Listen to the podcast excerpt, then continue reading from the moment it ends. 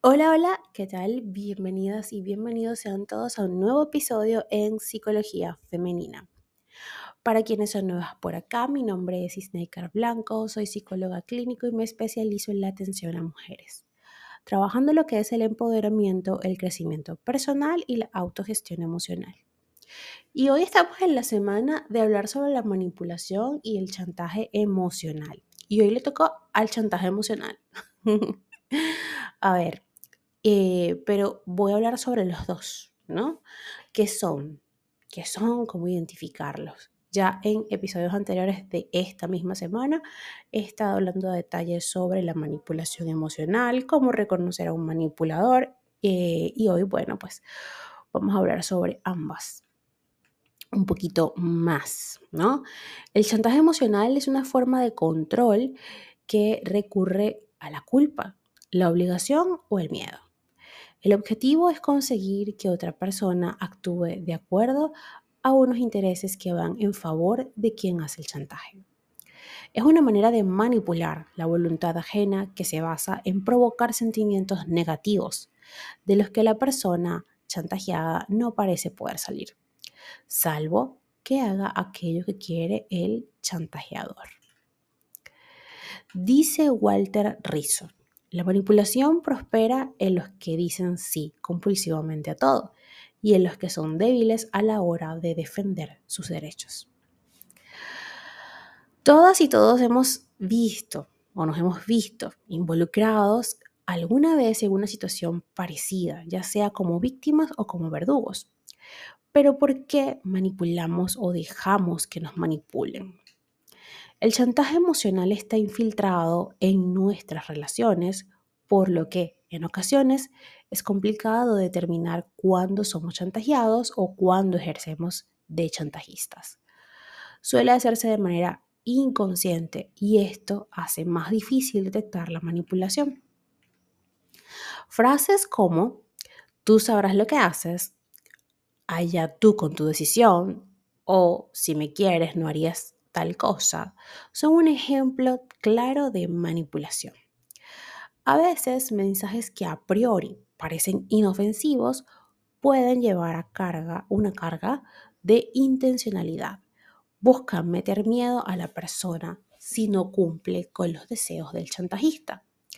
Generalmente asociamos la manipulación con personas maquiavélicas, retorcidas y egoístas, pero en la práctica todos recurrimos alguna vez a algún tipo de chantaje emocional.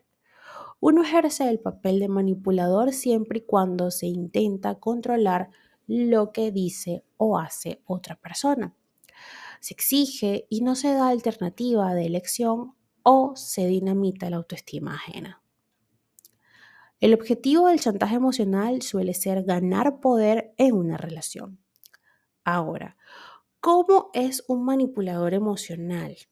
Pues bien, vamos a adentrarnos un poquito en este tema.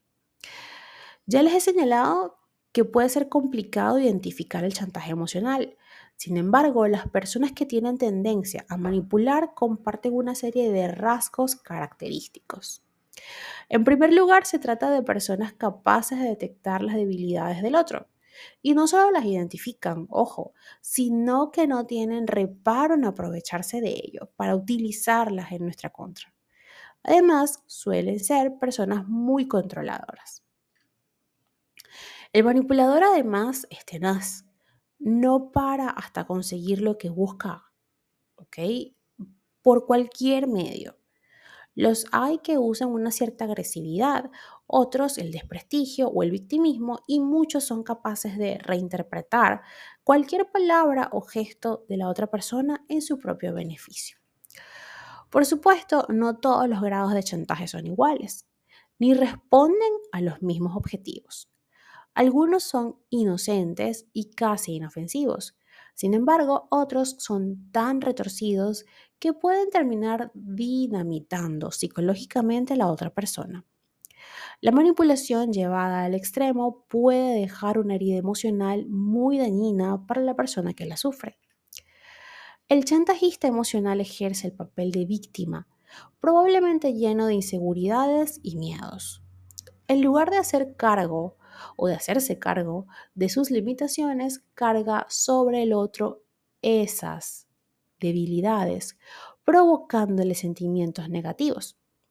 El chantajeado acepta principalmente por temor a las consecuencias, al enfado o a que el chantajista cumpla con sus amenazas.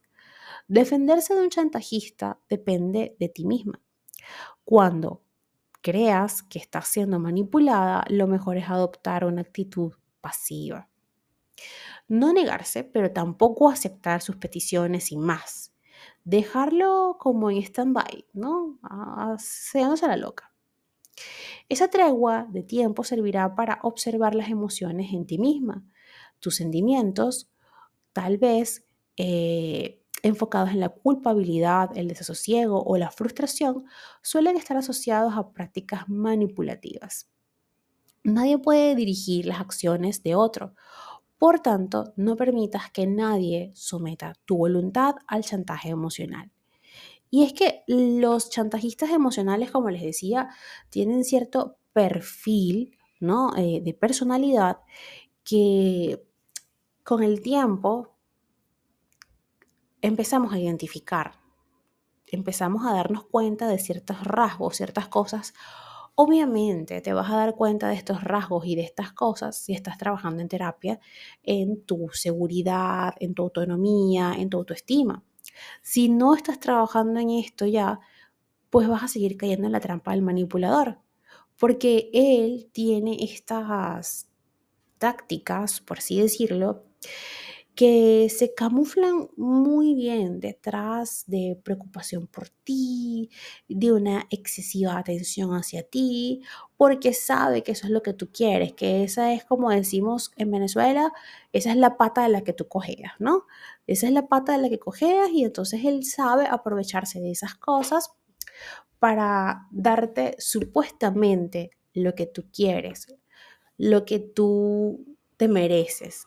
Obviamente mereces atención, mereces que te cuiden, por supuesto, pero yo entendí a lo largo del tiempo, no solo en, en trabajo terapéutico con pacientes, sino en el trabajo personal, que lo que yo quiero que me otorguen, que me den otras personas, primero debo dármelo yo mismo. Primero debo dármelo a mí misma es la única forma de poder identificar qué es lo que realmente quiero, cómo lo quiero y en qué momento lo quiero. Y así poder no solo eh, estar preparada para recibirlo, sino también para darlo a otra persona. O sea, la experiencia, lo empírico es lo que nos va a dar el aprendizaje. Pero de todas estas cosas nos damos cuenta es en el espacio psicoterapéutico, ese espacio en el cual a través del diálogo pues podemos llegar a entendernos cada vez un poco más a nosotras mismas y entender también un poco más acerca de la naturaleza humana. Hasta acá este episodio, espero que lo hayas disfrutado y si ha sido así, por favor déjamelo saber a través de mis redes sociales, en Instagram, Twitter, Clubhouse, Twitch y Threads como Psiqueplenitud 11, en Patreon como Psiqueplenitud. Recuerden que en Patreon tenemos contenido exclusivo que solamente podrás disfrutar a través de esta plataforma por una membresía mensual. También tenemos eh, TikTok como psicóloga Sneaker Blanco y mi canal de YouTube como Psicología Femenina. Un fuerte abrazo y que tengan todas y todos un hermoso día. Recuerda que no estás sola y si te has identificado con este tema, es momento de trabajar en ti. Es momento de asistir a terapia.